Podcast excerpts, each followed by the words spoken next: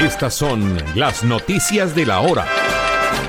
Las eliminatorias al Mundial de Qatar 2022 podrían sufrir un cambio en su calendario ante las propuestas que realizaría la FIFA a las diferentes confederaciones.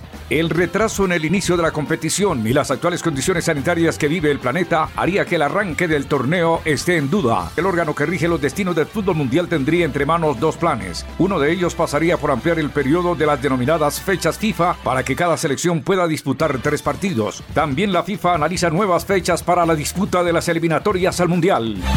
A pesar de que la Unión Ciclista Internacional UCI presentó este martes el nuevo calendario de las competiciones World Tour para lo que resta de la temporada 2020, a su presidente David Lapartien le preocupa el desarrollo de las carreras que dependerá de la evolución de la pandemia del coronavirus. Lapartien aseguró que será un desastre si el Tour de Francia no se celebra en septiembre, pero indicó que la decisión límite se definirá en los últimos días de junio.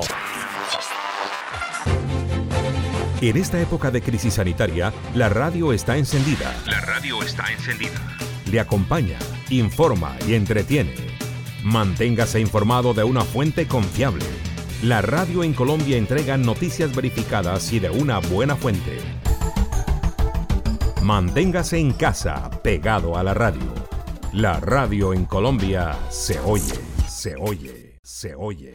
El Real Madrid confirmó la muerte de su ex vicepresidente Amador Suárez, quien se infectó de COVID-19 y murió a los 76 años. El exfuncionario madridista fue uno de los principales impulsores de los arribos de Gonzalo Higuaín y Fernando Gago a la entidad ibérica y durante las tres temporadas que estuvo en ejercicio, el equipo logró dos títulos de liga y una Supercopa de España. En una hora, más noticias